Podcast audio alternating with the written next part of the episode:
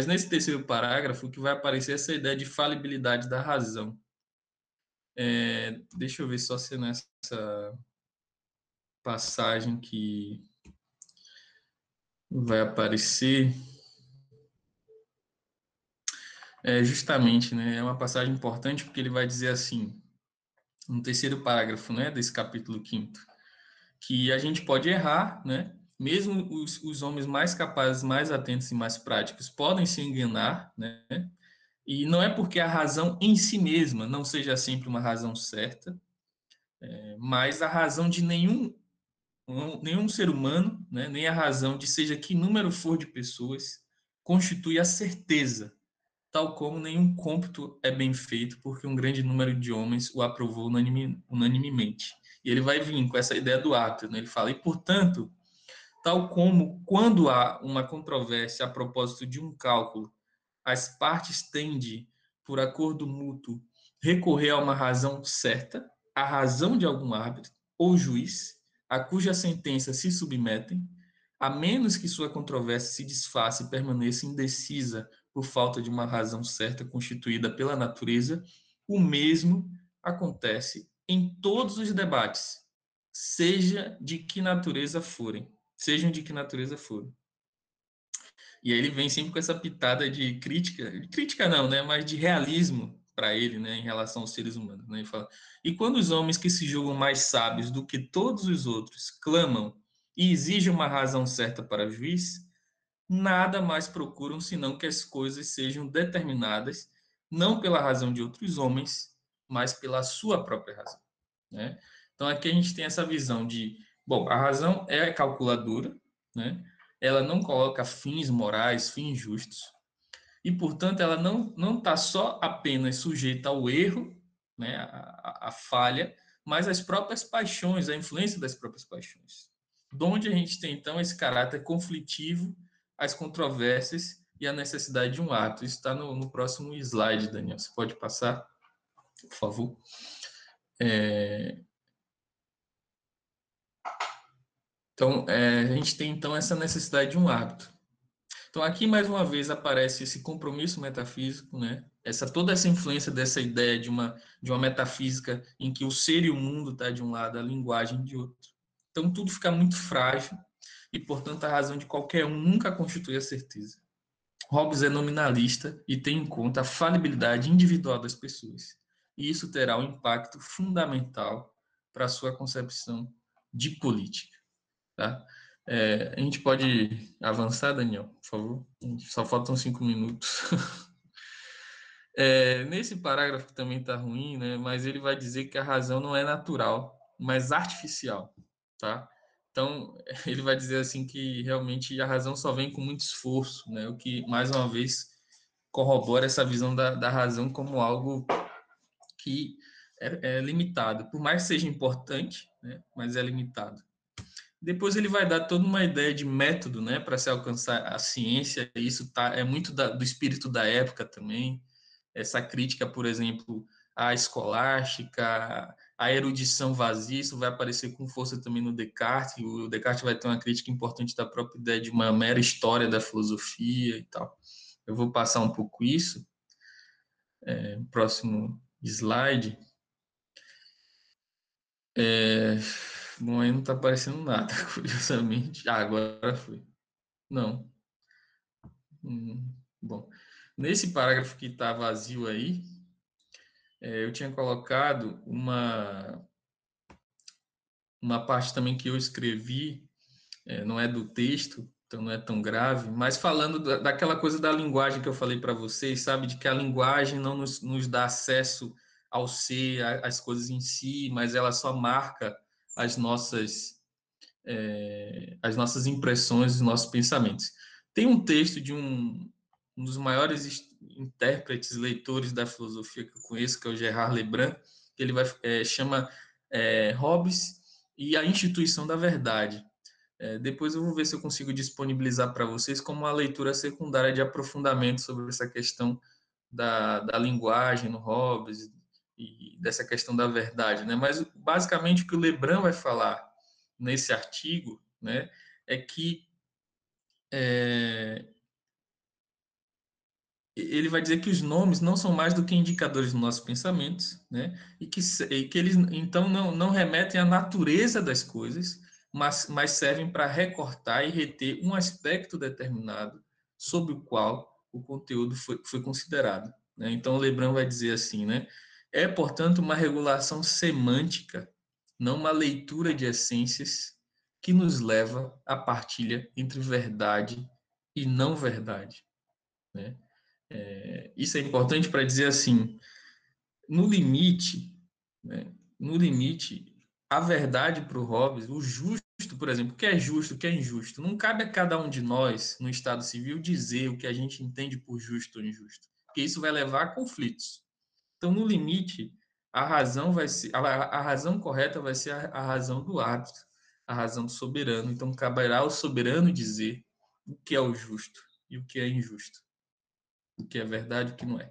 Inclusive, a Hannah Arendt vai ter, ela tem um, um texto que ela vai falar verdade política, né? Sobre a verdade, a política e tal. Ela vai dizer como a verdade, ela tem um elemento que é, entra em tensão com a autoridade política. É, é como se a verdade em si, se, se existisse ou se existe algo como uma verdade em si, uma verdade factual, é como se ela fosse, como se ela questionasse a autoridade do poder político. Né? Não é à toa que em, a Hannah Arendt vai chamar atenção para isso. Em regimes totalitários, uma das primeiras coisas que a gente vai assistir é um revisionismo profundo, né? questionando verdades bem estabelecidas pela ciência, por, por outros domínios de saber, porque a verdade pode incomodar, né? que ela tem, digamos, uma certa autonomia que pode ir de encontro aos interesses de uma determinada autoridade e poder político. Então, ela vai chamar atenção para esse elemento de a necessidade da, da, da destruição da verdade factual em regimes totalitários. Né? O Hobbes já está antecipando, dizendo assim, não, não existe, é, existem é, impressões, né?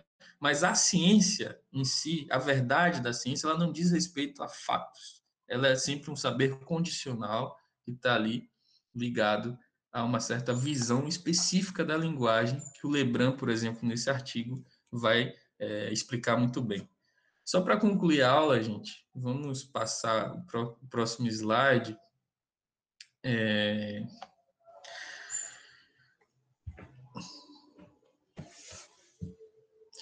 A razão. eu, teria, eu, teria, eu teria a seguinte sugestão. A gente está hum. aprendendo ainda, inclusive, a regular o tempo. Tá? Uh, é evidente que várias pessoas não vão poder continuar, até porque tem aula depois. Mas, como a gente está gravando, tá certo? E isso aqui vai ficar gravado, se a gente passar 10, 15 minutos, eh, as pessoas depois podem eh, assistir ao final da aula, percebe? Então, até que a gente vá ajustando, a gente pode passar um pouquinho. É, é eu, eu acho que dá. Isso. Eu acho que eu, eu vou concluir a, a exposição agora, tá? Com esse slide. Talvez a gente possa ficar mais um pouquinho, Daniel, para eventualmente Isso. bater um papo. E aí na sexta a gente Isso. retoma. E essa parte Isso. da conversa vai ficar gravada. Mas eu queria pelo menos uhum. fazer a exposição terminar nesse claro, parágrafo. Não, sem dúvida nesse parágrafo 20, apesar de todas as limitações da razão que a gente viu, se lembra que eu falei, né, que no Hobbes a razão vai ser importante, ela vai ter um papel fundamental. Ele busca uma justificativa racional para o poder. Ele não pode lançar mão de uma justificativa, por exemplo, dogmática do Leviatã. Então a razão tem de ter uma importância, por mais limitada que ela seja. Isso vai aparecer, por exemplo, nesse parágrafo. Né? Ele vai, inclusive, vai preparar o terreno para a gente compreender a função das leis de natureza depois. Né? Ele vai dizer, para finalizar, a luz dos espíritos humanos são as palavras perspícuas, então, uma correta imposição de palavras é fundamental para a ciência, a gente já viu, mas primeiro limpas por meio de exatas definições e purgadas de toda ambiguidade. Então, essa história de retórica para Hobbes era um perigo, tá? Ele gostava da coisa realmente bem, bem estabelecida. Então, e numa, numa conversa tem que se, se, se entender sobre as corretas definições das palavras, senão, e a gente vê isso na internet todo dia, né? Às vezes a gente está brigando porque está falando de entendendo, tendo definições diferentes de um mesmo nome, Então, assim, talvez o Hobbes tenha algo a nos ensinar em relação a isso. Mas então ele vai dizer: a razão é o passo, né? É, o aumento da ciência, o caminho e o benefício da humanidade, o fim. Então, por mais que a razão seja limitada, por mais que a gente tenha controvérsias, ainda assim ela tem um papel importante de, em certa medida, apontar a partir da própria ciência, né? E o, e o Hobbes pretendia estar fazendo ciência aqui, tá? É, ele pretendia estar sendo racional aqui, apontar o caminho para o benefício da humanidade, né? tendo como finalidade o benefício da humanidade. Que, ah, qual é esse benefício? Basicamente, aqui no caso da, da do Leviatã, é aceitar a, a, autoridade, a legitimidade da, da, soberania absoluta. Tá? É, pelo contrário, as metáforas e, as palavras ambíguas e destituídas de sentido são como é, ignis fato e né, o fogo, fogo fato, né, uma espécie de fogo do pant, do, dos pântanos, uma espécie de ilusão, e raciocinar com elas é o mesmo que perambular entre inúmeros absurdos. E o seu fim né, é a disputa, a sedição ou a desobediência. Então, de novo, vai aparecer o grande inimigo robesiano aqui, a disputa, a sedição, a desobediência. Então, eu coloquei aqui embaixo em vermelho, aí já não é mais o Hobbes, né? por mais que a razão seja frágil para obrigar os seres humanos em estado de natureza, a gente vai ver de, a próxima aula o que é estado de natureza, ela é sem dúvida capaz de fornecer-lhes conclusões corretas e um curso de ação, já que é capaz de perceber as coisas futuras, indicando aos indivíduos um modo de proceder. Veremos nas próximas aulas como essa noção de razão vai desaguar em uma determinada concepção de lei de natureza, que vai preparar depois o, o pacto e tal. É isso. Bom, eu sei que ficou bastante corrido, né? Peço desculpas, a gente passou do horário, mas talvez, Daniel, a gente tem. O recorte já é pequeno, talvez a gente tivesse diminuir ainda mais, mas aí fica difícil, realmente não ficar capenga, né? A exposição. Mas eu dei meu máximo aqui para ser sintético. Não, acho que foi claro. Né? Eu acho também tem uma coisa que, que me parece importante. Né? É... Por mais exaustiva que a exposição de um texto de filosofia seja, ela nunca é exaustiva o suficiente né, para esgotar o próprio texto. Então, Sim. por um lado, né, eu acho que apresentações mais sugestivas, apresentações que focam é, nos pontos mais é, relevantes, elas meio que forçam também né, aos alunos né, a, como se diz, correrem atrás. Né? E isso é uma coisa muito importante. Né? Eu acho que eu tenho já pensado nisso, independente de pandemia ou sem pandemia, aquelas grandes aulas, quatro horas, aquelas coisas magistrais. Hoje em dia eu acho que não tem mais é, condições de ser levado adiante.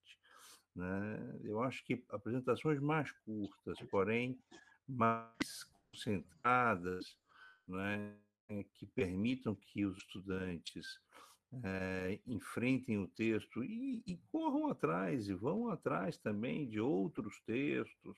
Né? Isso é importante também, faz parte também da, da, da formação. Antigamente, a, as grandes exposições se justificavam em grande medida porque o acesso né, aos textos era mais complicado.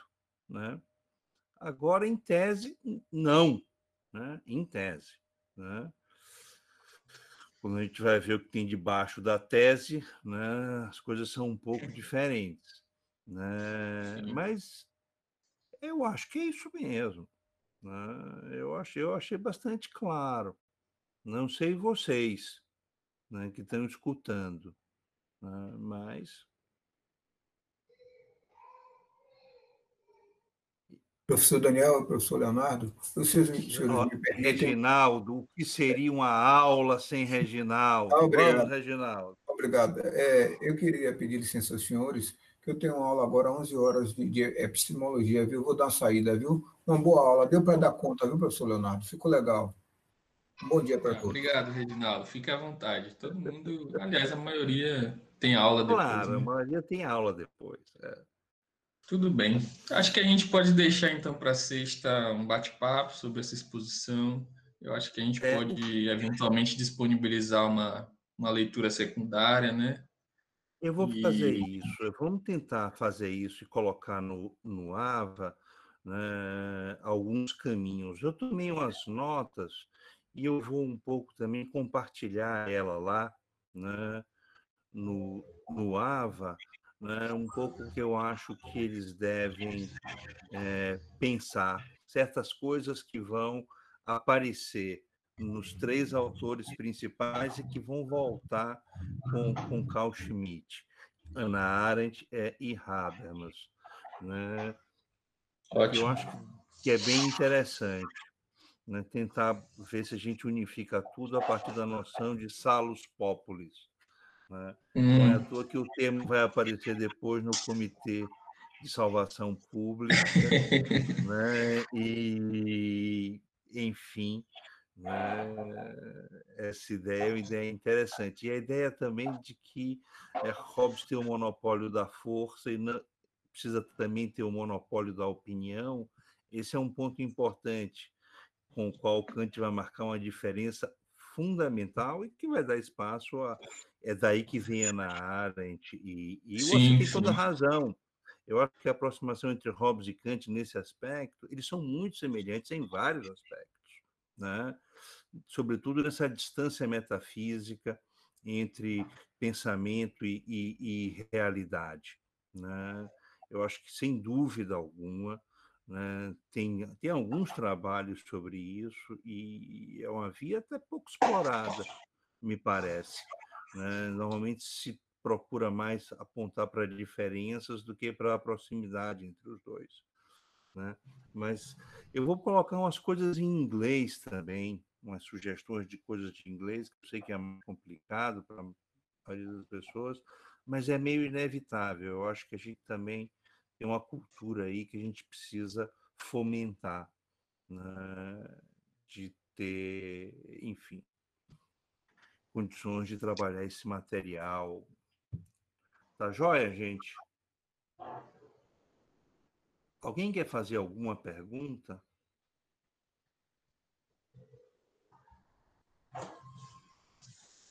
Perguntas podem ser feitas no chat também, tá certo? Para os mais tímidos. Para os mais tímidos. é. Eu mesmo, na minha época de estudante, não fazia perguntas em sala de aula, só, de- só depois no corredor. Só que aqui a gente não tem corredor, né? Então, Aqui não tem corredor, exatamente. Né? Vê, Outra coisa, bom, eu, a gente vai, na sexta-feira, a gente vai bater um papo mais livremente, e aí tem algumas coisas que eu queria perguntar para eles. é, eu acho que a gente de pode deixar para sexta, né, Daniel? alunos.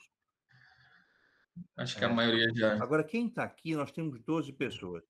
De qualquer sorte, veja, lá no, no, no AVA tem uma série de recursos, né? inclusive de formar grupos. É, explorem aquele universo também, explorem aquele espaço, tá certo? Assim como vocês, nós também estamos aprendendo.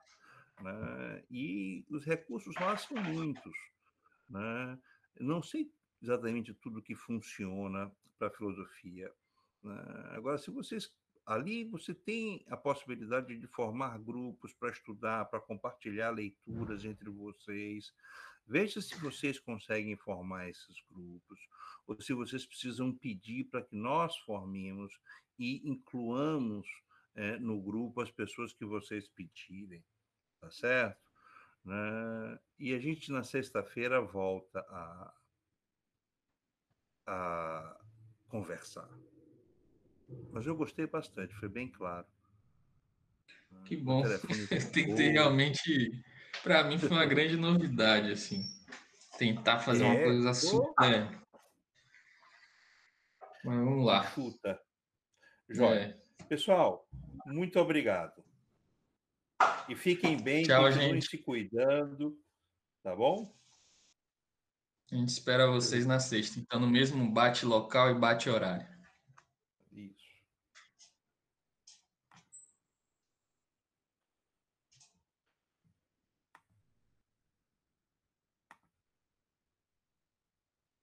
terminar agora essa introdução bem rapidamente, né? Eu destaquei aí como que no terceiro parágrafo da introdução vai é, ter é, a estrutura do livro, né? Então vai ter uma primeira parte que vai ser só a matéria e o seu artífice, a matéria e o artífice do Leviatã, ambos os quais são o ser humano, o homem, como se falava tradicionalmente.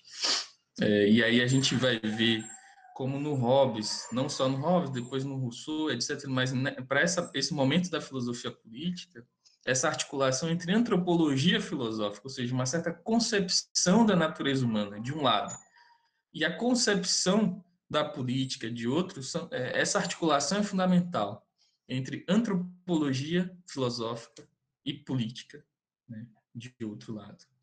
Então, na segunda parte, a gente vai ver como e através de que convenções o Leviatã é feito, quais são os direitos, o justo poder e a autoridade de um soberano, o que o preserva e desagrega, que é talvez a parte mais lida do Leviatã. Né? É, terceiro, terceira e quarta parte quase ninguém lê, essa é a verdade. Né?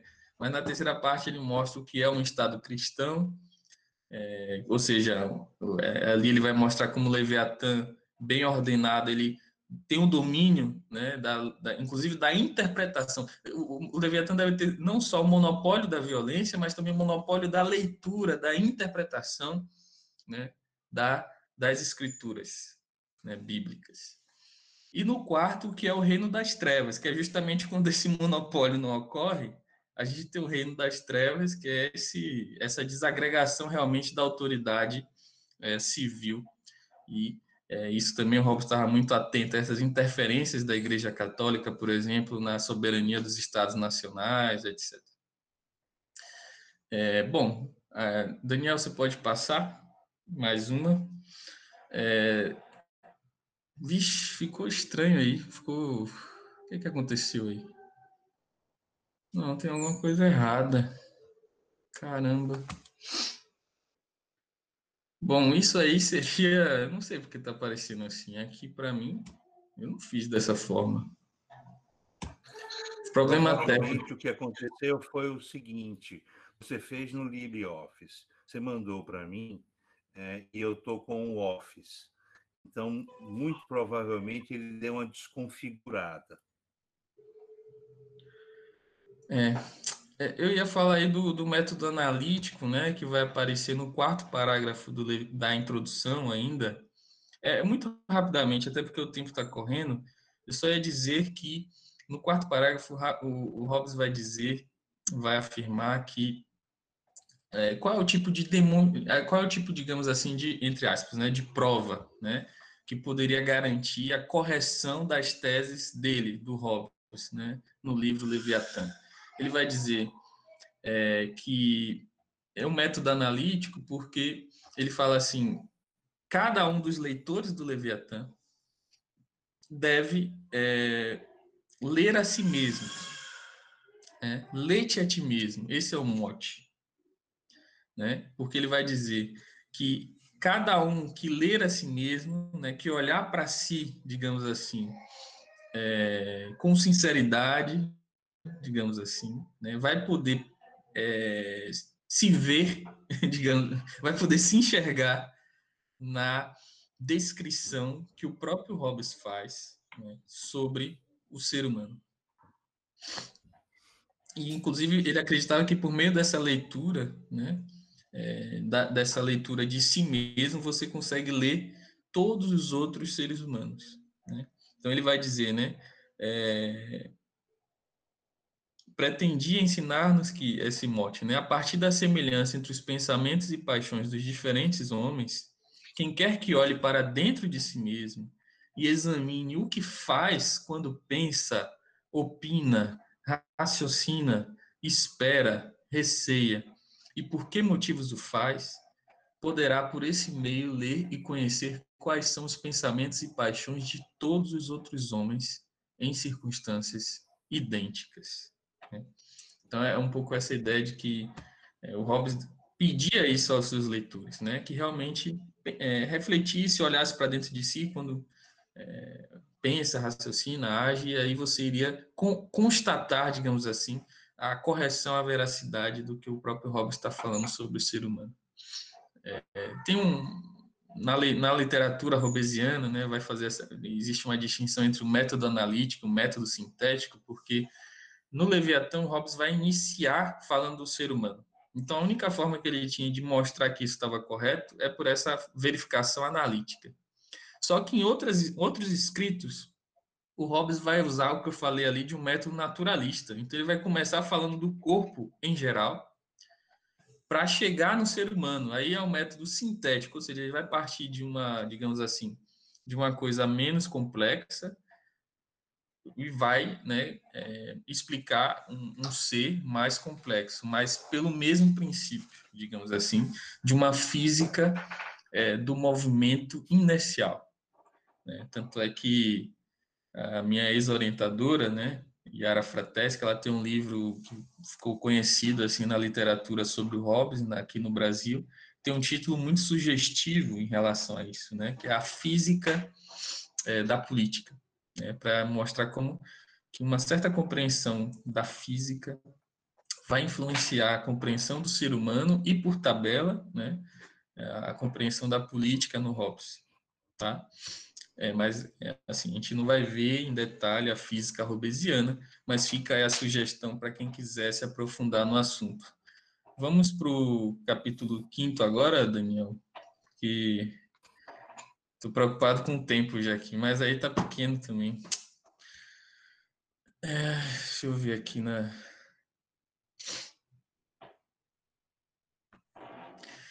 Bom, esse é o primeiro parágrafo. Se vocês estiverem com Leviatã aí, vocês conseguem ver. É logo o começo do capítulo 5, tá? O primeiro parágrafo. No primeiro parágrafo, o Hobbes vai já definir a razão como cálculo tá? como soma subtração, basicamente. Então, eu vou ler aqui em voz alta. É, ele vai dizer: quando alguém raciocina, nada mais faz do que conceber uma soma total a partir da adição de parcelas, ou conceber um resto a partir da subtração de uma soma por outra. O que, se for feito com palavras, é conceber da consequência do nome, dos nomes de todas as partes para o nome da totalidade, ou dos nomes da totalidade e de uma parte para o nome da outra parte. Aí fica parecendo assim, a princípio a gente pensa, ah, somar e subtrair é matemática, né? Mas para o Hobbes, esse modelo, digamos assim, é matemático, aritmético, ele serve para várias coisas, né? Então, ele vai dizer assim, por exemplo, né? É, pois do mesmo modo que os aritméticos ensinam a adicionar e a subtrair com números, também os geômetras né, ensinam mesmo com linhas, figuras, ângulos, proporções, etc. Os lógicos ensinam mesmo com consequências de palavras, somando juntos dois nomes para fazer uma afirmação e duas afirmações para fazer um silogismo e muitos silogismos para fazer uma demonstração. Os, aí ele vai falar, ele vai aplicar isso à política, né? Ele vai falar, os escritores de política adicionam em conjunto pactos para descobrir os deveres dos homens, e os juristas, leis e fatos para descobrir o que é certo e errado nas ações dos homens privados.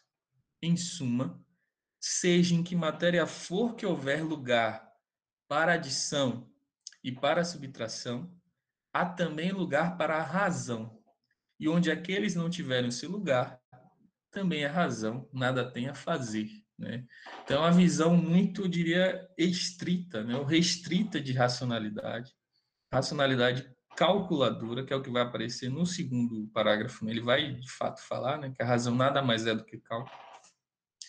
E, bom, é uma visão bem de outra perspectiva, né, por exemplo, da perspectiva kantiana, a gente diria que é uma visão bem reducionista, né, de racionalidade. É, não tem uma visão complexa de racionalidade aí no Hobbes. Realmente é uma visão da razão, basicamente como cálculo, né, soma e subtração.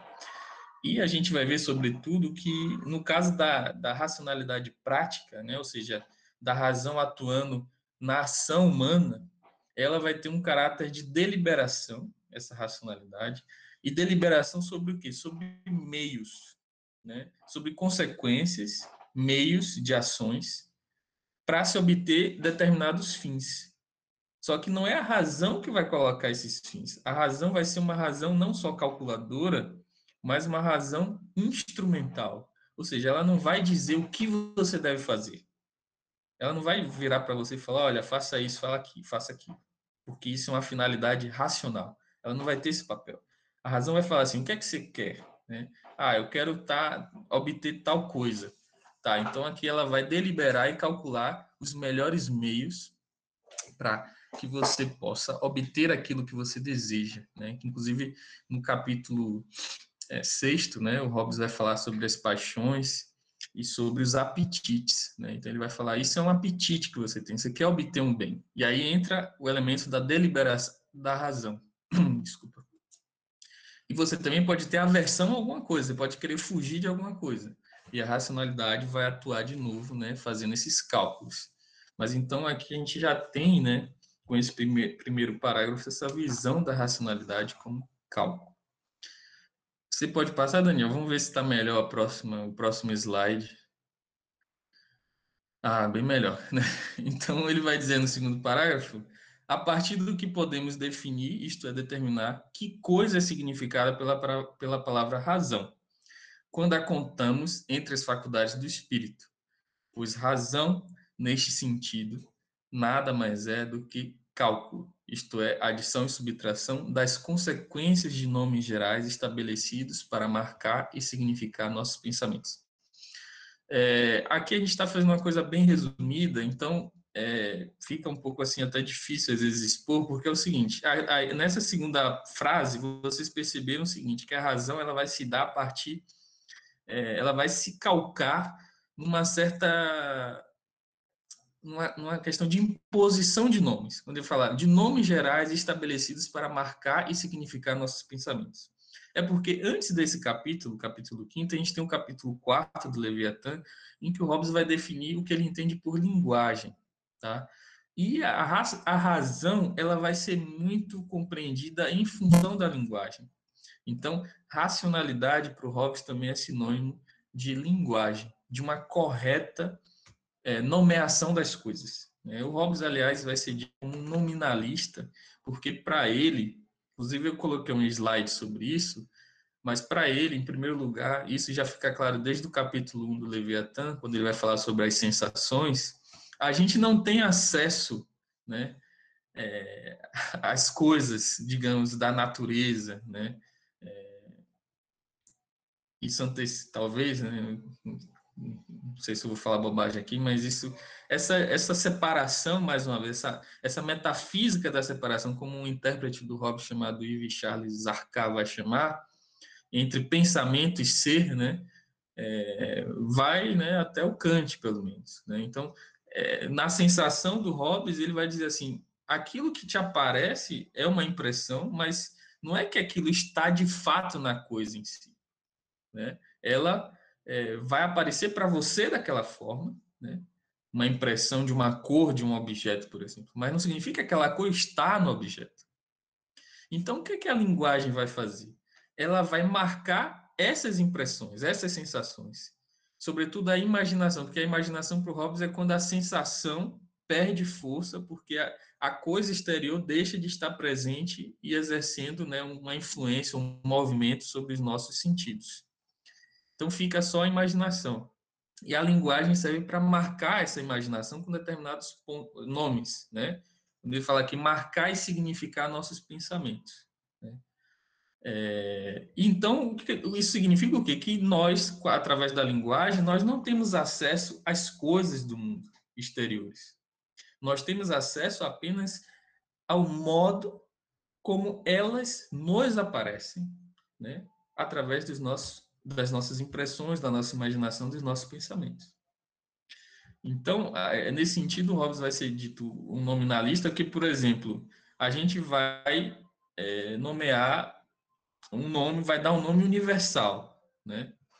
Árvore, árvore em geral, ser humano em geral.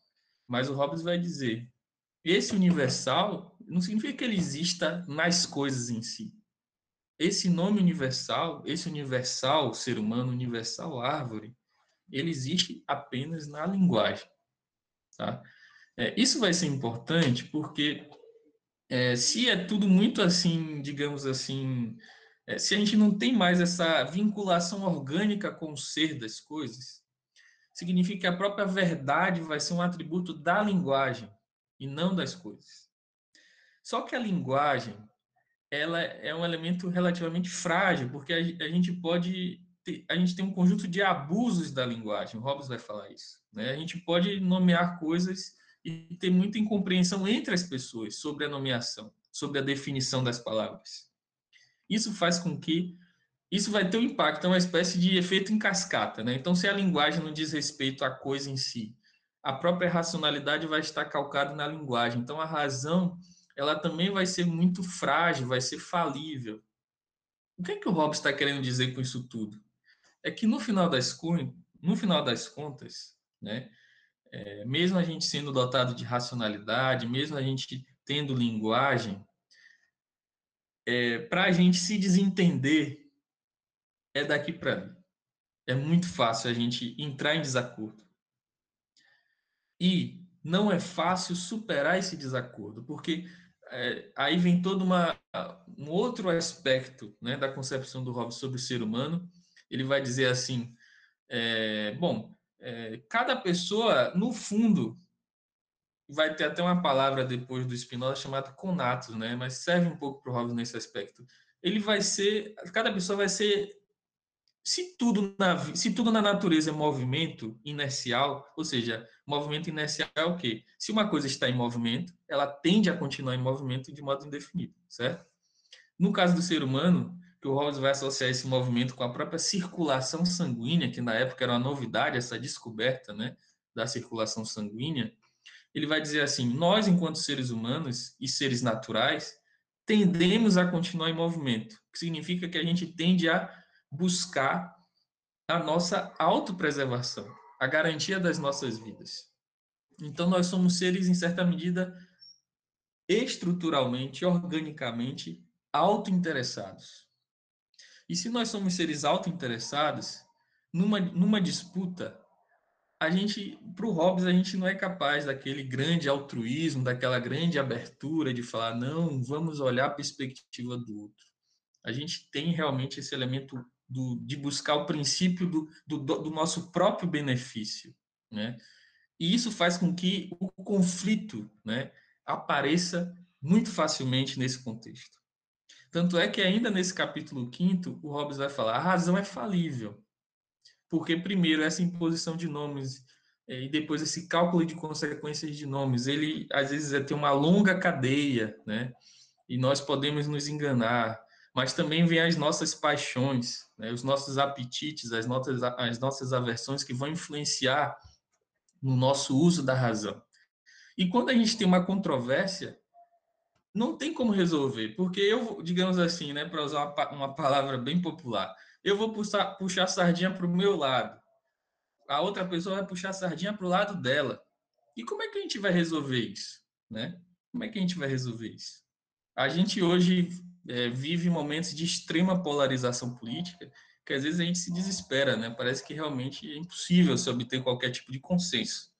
E o Hobbes vai dizer, realmente não é à toa nós somos seres, de fato, que somos organicamente, fisiologicamente, né, estruturados dessa forma, e, portanto, aí, nesse caso, a única solução para o conflito é a razão de um árbitro. Né? E que árbitro vai ser isso? Vai ser justamente o soberano.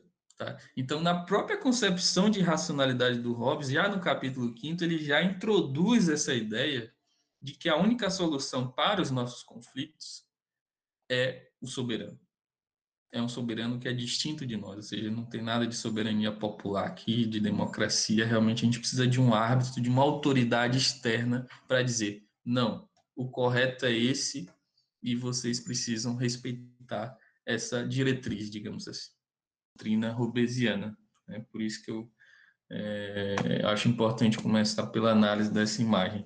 Mas então agora entrando, entrando efetivamente na, na, na introdução, né, é, a gente vai ver que o, o Hobbes vai apresentar justamente o Leviatã como uma, um composto né, de, de pessoas, mas o, talvez um dos elementos que chame mais atenção na, na, nessa, nessa introdução seja como o Hobbes já na, nesse, nesse momento do livro né, já apresenta uma, uma visão sobre a natureza, sobre o mundo, que vai ser fundamental para a gente compreender o pensamento dele, né? que é uma visão, é, eu diria, mecanicista né? da natureza, é, e a gente percebe, inclusive, nisso uma aproximação, né? claro, com diferenças importantes, mas uma aproximação com o próprio Descartes, né? em alguns aspectos. É, claro que no caso do, do, do Hobbes, a gente não vai ter uma, uma um dualismo ontológico entre é, coisa, coisa extensa e coisa pensante, mas vamos ter do, no lado né, da, da extensão essa visão é, mecanicista mesmo né, da natureza. Então, eu queria ler esse primeiro parágrafo da, da introdução para a gente ver como o Leviatã já vai ser descrito aí como uma espécie de grande é, ser humano artificial, né? Então, esse elemento também de artificialidade vai ser fundamental para a gente compreender a natureza do poder político no Hobbes, a, a, própria, a própria o elemento fundamental de como garantir a legitimidade né, em face dessa artificialidade. Eu acho que aí também a gente já tem antecipado né, um conjunto de elementos muito importantes. Então, eu queria ler, não sei se está dá para enxergar bem aí a Para mim aqui está dando, né? Então vou, vou ler a parte da tela mesmo. Do mesmo modo que tantas outras coisas, a natureza, a arte mediante a qual Deus fez e governa o mundo, é imitada pela arte dos homens também nisto, que lhe é possível fazer um animal artificial. Pois vendo que a vida não é mais do que um movimento dos membros, chama atenção também para essa, essa visão da é, muito da natureza a partir de uma teoria do movimento. Né? Ele, o Hobbes está aí muito influenciado já pelo começo da física moderna, a ideia de movimento inercial, né? o princípio da inércia, tudo isso vai exercer uma influência muito grande né? na concepção do Hobbes sobre, inclusive, sobre o próprio ser humano. Mas, então, retornando, né? vendo que a vida não é mais do que o movimento dos membros, cujo início ocorre em alguma parte principal interna, por que não poderíamos dizer que todos os autômatos, máquinas que se movem a si mesmas por meio de molas, tal como um relógio, possuem uma vida artificial? Pois o que é o coração, se não uma mola? Olha a comparação que ele faz, né? Pois o que é o coração, se não uma mola? E os nervos, se não outra, outras tantas cordas? E as juntas, se não outras tantas rodas? imprimindo movimento ao corpo inteiro, tal como foi projetado pelo artífice. E a arte vai mais longe ainda, imitando aquela criatura racional, a mais excelente obra da natureza, o homem. Porque pela arte é criado aquele grande leviatã, a que se chama Estado ou cidade, em latim civitas, que não é senão um homem artificial, embora de maior estatura e força do que o homem natural. A gente lembra da imagem né, do frontispício, do gigante, para cuja proteção e defesa foi projetado. Então, esse homem, esse homem artificial, Leviatã, esse gigante, né, formado pela associação de todos os, todas as pessoas de uma, de uma sociedade, ele tem uma função muito específica, já de cara o Hobbes diz, né, para cuja proteção e defesa aqui do homem natural. Né? Então, aqui a gente também já tem uma visão, eu diria, instrumental da política, em que o elemento da segurança, da defesa, da proteção aparece com, com centralidade. Né? Então, é a política muito voltada para garantir, para um elemento securitário, né? É, da garantir a autoconservação do, do, das pessoas. Né? E, eu chamo a atenção para esses elementos porque nada disso é gratuito. Né? Esse, por exemplo, essa comparação que ele vai fazer da natureza com é, autômatos, com máquinas, com mecanismos, isso inaugura uma visão da natureza muito distinta. É, eu, eu, gostaria de insistir bastante nesse ponto, né? Muito distinta de outras visões de outros povos, mesmo se a gente pega a Grécia antiga, né? A visão da natureza como físis, é radicalmente distinta dessa visão, né? Porque se na, né, na, na visão como físis em Aristóteles, por exemplo, a gente tem uma ideia de causa final, de uma certa teleologia presente na natureza, a natureza tendo propósitos específicos. Aqui a gente tem uma visão em que esse mecanicismo, a gente tem uma visão da, eu diria, em que a natureza é um mecanismo que está em movimento, né? A gente tem movimentos, mas não tem um, um propósito específico. Né? Então é como se a gente tivesse na modernidade o aparecimento de uma visão da natureza e do mundo como algo destituído de significado próprio.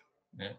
Isso vai exercer um impacto muito profundo na filosofia robesiana, na sua filosofia política. E eu gostaria de tentar mostrar hoje por que né? isso vai exercer um impacto.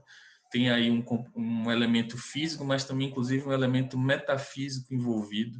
É um compromisso metafísico, como o professor Daniel mencionou na aula passada, aí, uma, uma certa separação né? entre o, nosso pensamento, o, o, sentido que surge a partir desse pensamento, a nossa linguagem de um lado, né, e o mundo de outro, né? Há uma uma desarticulação, desacoplamento entre esses dois domínios que vai realmente ser importante para a gente compreender por que, que o Hobbes vai, no final das contas, sustentar uma certa ideia de soberania absoluta, né, em que a gente precisa necessariamente de um árbitro, para decidir certas controvérsias, etc. Né? Eu só estou antecipando um pouco o argumento para mostrar como que é, é um texto muito denso esse da introdução, porque ele contém elementos importantes, aspectos importantes que vão ser é, mais adiante, ao longo do livro, é, desenvolvidos né, pelo, pelo próprio Hobbes. Mas então, retornando né, à leitura da citação, eu continuo, né, é, e no qual a soberania é uma alma artificial. Então, a soberania é a alma artificial do Estado, pois dá vida e movimento ao corpo inteiro. Os magistrados e outros funcionários judiciais ou executivos são as juntas artificiais. A recompensa e o castigo, pelos quais, ligados ao trono da soberania, todas as juntas e membros são levados a cumprir seu dever, são os nervos que fazem o mesmo corpo natural. A riqueza e prosperidade de todos os membros individuais são a força, salus populi, a segurança do povo, é seu objetivo. Então, de novo, essa ideia de que a segurança do povo é seu objetivo.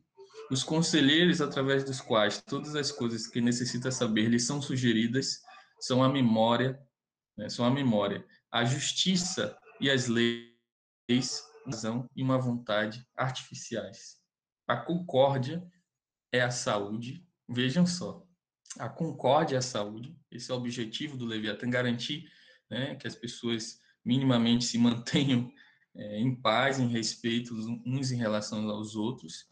A sedição, e sobretudo em relação ao soberano, a sedição é a doença e a guerra civil é a morte. Então, a guerra civil é o grande adversário, é o, é o grande inimigo do Hobbes aqui. É, a gente, isso é uma leitura relativamente clássica, que vai tentar mostrar como que o Hobbes, vivenciando a guerra civil na Inglaterra daquele período, vai conceber uma espécie de saída, de solução para aquela situação que para ele era tenebrosa, era, era realmente o, a anarquia, o caos social. Então, como evitar a guerra civil? É, acho que esse é um dos, dos motes, né, dos, do leitmotivs que mobilizam Hobbes para é, escrever o, o, o Leviatã. Né? Realmente, para ele, é, eu acho que eu diria que um, um, dos problemas principais de partida né, do Hobbes é justamente o, o, grau de conflito social que vai aparecer no começo da modernidade, né?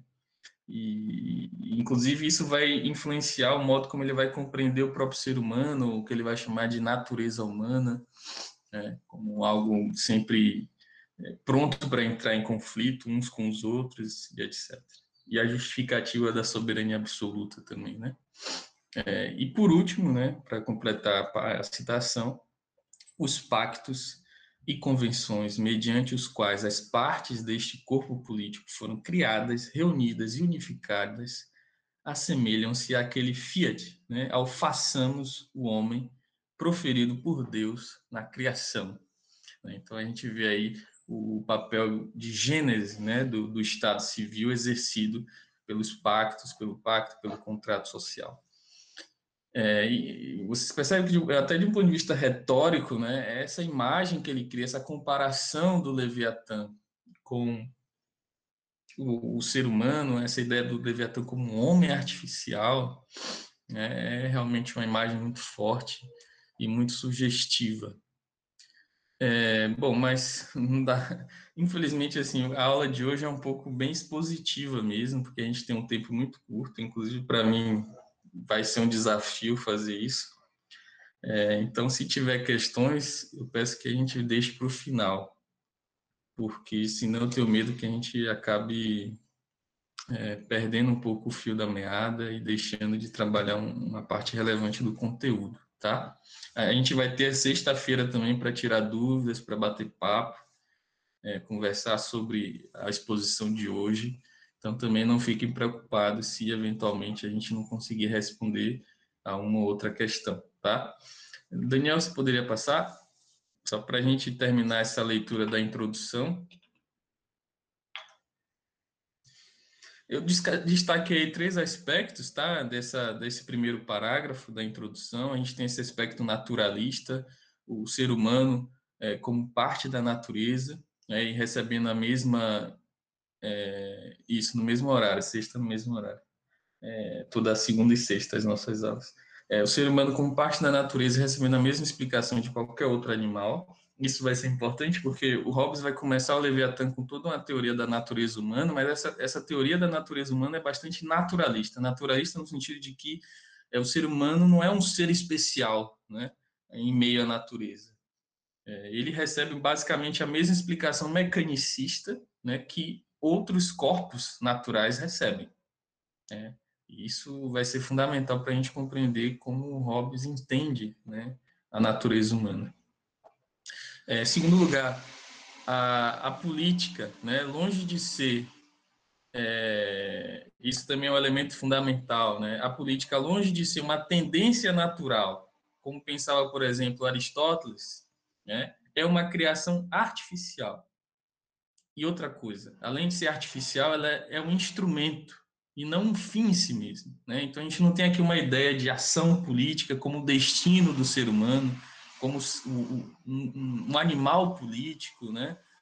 Não tem nada disso no Hobbes. A gente tem uma política que é pensada como é, algo que deve resolver um problema fundamental, né? Que é o problema da do conflito, da guerra do estado, a gente vai ver como isso vai aparecer no estado de natureza, tá? É, então isso diz muito também de como a política vai aparecer, pelo menos em um certa, em uma certa vertente da modernidade, tá? Uma visão convencional e instrumental da política. Por outro lado, né, por outro lado, a gente tem uma visão da política como uma esfera autônoma, né? Ela deixa de ser vista como, por exemplo, parte da natureza ou como parte da moral, como isso vai aparecer, por exemplo, também essa distinção entre moral e política muito clara, né, no, no Maquiavel, né, mas isso aparece em certa medida também no Hobbes. Não que não tenham nada a ver, mas é, digamos que há uma autonomização relativa do campo da política, né, que passa a ter, para usar uma palavra aqui do sociólogo alemão Max Weber, né, uma legalidade, uma lógica própria. Né, isso também a gente vai ver como é, faz né, a modernidade do Hobbes, o elemento moderno né, da política. Daniel, Pode passar. É, bom, outra coisa que eu queria destacar logo nesse começo, né? A gente estava falando sobre a questão da natureza não ser vista mais como um elemento dotado de um, um princípio próprio, um propósito, né? Então, é, com Hobbes, o que a gente tem é uma certa visão de mundo, né? Um mundo que é sem sentido ou finalidade intrínseca. E as coisas não possuem mais um lugar natural, ou mesmo uma, uma ideia de uma verdade realista, objetiva, né? Isso vai desaparecer um pouco no Hobbes. Isso vai, isso vai fazer assim, né? Escola na, na filosofia moderna, né? Essa, esse, essa, essa espécie de crítica do realismo, né? Essa, essa coisa de focar cada vez mais no, nas impressões do sujeito, nas suas sensações, ou no modo como a racionalidade organiza, recebe e organiza né, o dado sensível de fora. A gente vai ver isso, sobretudo, é, no Descartes, né? E, sobretudo, no Kant depois, mas no Hobbes a gente tem uma certa... Isso já começa a aparecer, apesar dele ser um empirista, né? Num sentido bem inglês. É, mas, continuando, né? É, com isso, entramos na modernidade, né? em que os seres humanos devem, portanto, produzir artificialmente, de preferência de modo racional, o seu mundo o mundo político social. Então, vejam, se a gente tem uma, um descolamento da natureza e do mundo humano, digamos assim, e isso não é nem um pouco evidente. Talvez para nós, indivíduos modernos, é óbvio né, essa distinção entre natureza de um lado e cultura de outro. Mas isso, para muitas sociedades, não é nem um pouco evidente. Aliás, não faz o menor sentido essa separação para um conjunto de sociedades, né? e mesmo é, na Grécia, essa separação tão forte como vai aparecer na modernidade, ela não estava ainda presente. Né? Mas então, se na modernidade a gente tem essa separação e a ideia de que o mundo humano, inclusive a política, que é um mundo artificialmente produzido, né? como é que a gente vai produzir isso de modo adequado? Né? Então, é como se a razão né, adquirisse aqui o sentido de uma força humana fundamental, capaz de, na ausência do socorro divino ou, da, ou natural, porque se de um lado a gente tem essa ideia é, em certas sociedades, em certas doutrinas, né, da, da, natureza como sendo continuada pelo mundo humano, pela política, de outro a gente também tem todo um, isso na filosofia medieval, que antecediu Hobbes também era muito forte, né, essa ideia de uma visão em que é, você tem uma, uma noção é, religiosa, né, da, da, justificativa da política, do poder político, né? Então, o Hobbes, em certa medida, vai romper com essas duas visões, mas então, o que é que vai poder assegurar o bem viver das pessoas, né, de modo completamente autônomo, em termos humanos, né?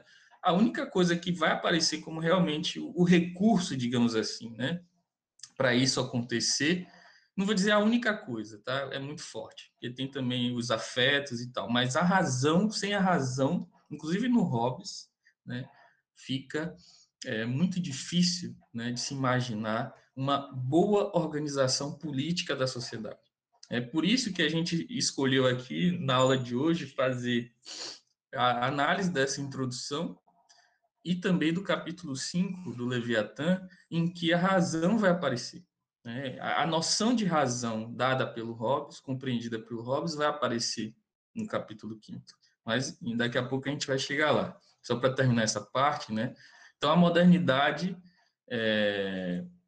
a modernidade, ela vive em crise por causa disso, né?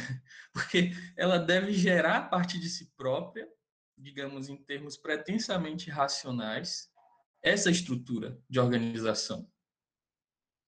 É... No caso de Hobbes, né, a gente vai ver o seguinte, que aqui a gente tem uma certa tensão, porque de um lado, essa razão deve ser forte o suficiente para permitir um consenso mínimo para a fundação do Estado através de um par, um pacto. Né? E a gente vai ver como isso vai aparecer nas noções de leis de natureza, tá? na primeira parte ainda do, do Leviatã. Como a razão vai ter, é, ser capaz de é, formular leis de natureza que vão indicar, digamos assim, preparar o caminho para a fundação e do Leviatã, que no fundo isso serve como justificativa racional para o Leviatã, né? É, o Hobbes estava em busca disso, de uma justificativa racional para o Leviatã, para uma soberania absoluta. Então, essa razão precisa ter essa, essa capacidade, né? Só que no Hobbes, ela não pode também ser forte demais. Por quê? Né? Ela precisa ser fraca o suficiente para não permitir uma organização coletiva e potencialmente democrática das pessoas, que, portanto, necessita, necessitarão de uma autoridade vinda de fora, a soberania absoluta. Porque se o, ser, se ele vai, se, ele, se o Hobbes conceber os seres humanos como apenas seres racionais, para que, que eles precisariam de uma soberania absoluta, né? Que comandasse de fora é, o comportamento deles. A gente vai ver, inclusive, que outros autores vão compreender o ser humano de uma outra forma.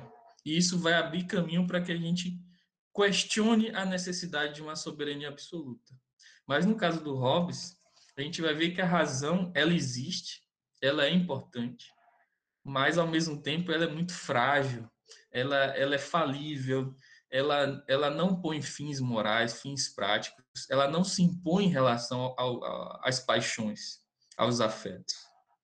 Então, é, é uma tensão um pouco no Hobbes. A noção de razão no Hobbes está é, tá em meio a essa tensão.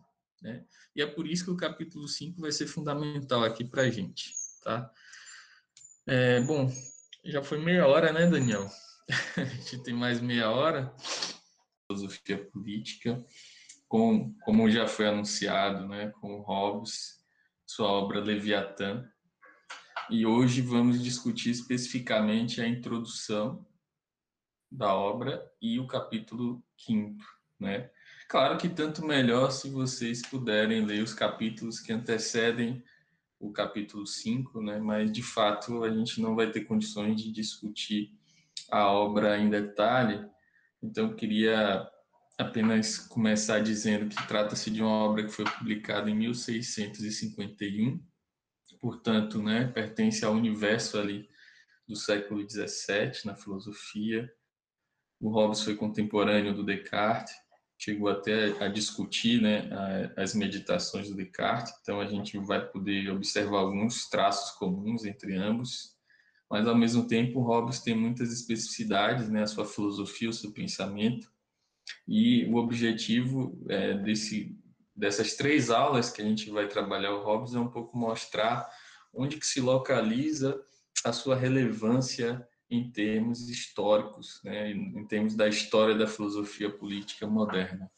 Eu queria começar a aula de hoje, é, até antes de abordar a introdução, é, falar um pouco dessa imagem que vocês estão vendo, que é o frontispício né, do Leviatã, a imagem que abre, digamos assim, a obra do Leviatã, e ela é bem é, sugestiva, né? Eu acho que ela, de um ponto de vista simbólico, é, é, é uma imagem importante Inclusive, nós vamos voltar a ela na aula que vem, mas hoje eu só, só gostaria de destacar, né, como vocês podem observar, é, como nessa imagem já a gente já pode ter uma, uma, um elemento assim realmente simbólico do que significa o, o poder político, né, o Estado para esse autor inglês. Né? Então a gente pode observar, por exemplo, né, é, eu acho que a primeira coisa que chama a atenção nessa imagem do frontispício, frontispício é esse gigante que aparece, que emerge atrás das colinas sobre a cidade, né? A cidade embaixo ali das colinas. E além da coroa que adorna a cabeça desse gigante, é, a gente vê que ele carrega na mão direita uma espada e na mão esquerda um cajado clerical. Isso diz muito sobre o próprio Leviatã porque é, se a gente observar, a gente vai ver um pouco na introdução, a estrutura do Leviatã, a gente vai perceber que se na primeira parte da obra nós temos todo um trabalho primeiro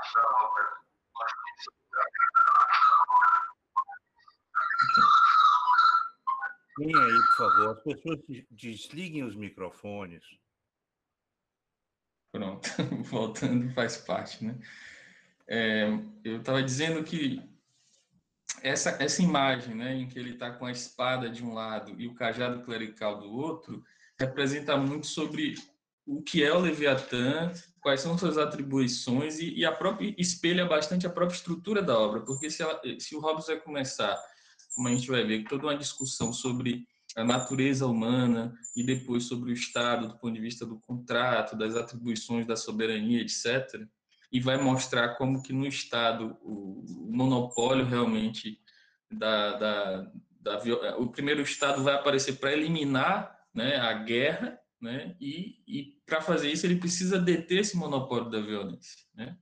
Mas de outro lado, né, nas, nas terceiras e quarta partes do Leviatã, a gente vai ver como a gente não vai ver, infelizmente, né? Mas é bom, é importante que vocês saibam que o Leviatã precisa também deter o controle das opiniões dos súditos. E o controle das opiniões dos súditos dependia na época do Hobbes, sobretudo, mas até hoje também, de uma certa interpretação das próprias, da, da, no caso ali, da própria é, Bíblia, né? No caso, é, esse cajado representando o poder clerical da igreja, né? Que era muito forte nessa época em termos políticos, inclusive. Então, o Hobbes realmente, ele para eles isso era uma questão importante, né? Que o Leviatã detesse tanto ah, o poder físico, é, o poder da, da espada, digamos assim, mas também o poder é, em termos simbólicos, é, alguns até poderiam falar ideológicos, né? É, representada ali pelo cajado clerical. Então, a legitimidade para o Hobbes, a legitimidade do Estado não depende apenas da força. Isso é fundamental. É, e é, sobre toda a imagem, assim, na parte bem superior, na extremidade superior, eu sei que não vai dar para ler, mas há uma referência ao livro de Jó, da onde a própria imagem do Leviatã como monstro marinho foi retirada, né? E nessa, nessa tem uma frase ali, né, retirada da, da, do livro de Jó, traduzindo do latim, diz: Não há poder na terra que se compare a ele, né? No, no caso, que se compare ao Leviatã. E, bom, na parte de baixo a gente tem painéis laterais, né, que retratam alguns símbolos e cenários né? E, e, no meio o símbolo, o título do livro, desculpa, inscrito numa cortina. Né? Na coluna da esquerda a gente tem símbolos relacionados a, ao exército, à guerra, ao poder, é, digamos, físico, da força física, das armas, e à direita todo o poder relacionado à igreja, né? Então é, é realmente bem rica assim, esse, é bem rico esse frontispício, por isso que eu decidi começar rapidamente comentando sobre ele, chamando a atenção de vocês sobre ele, né?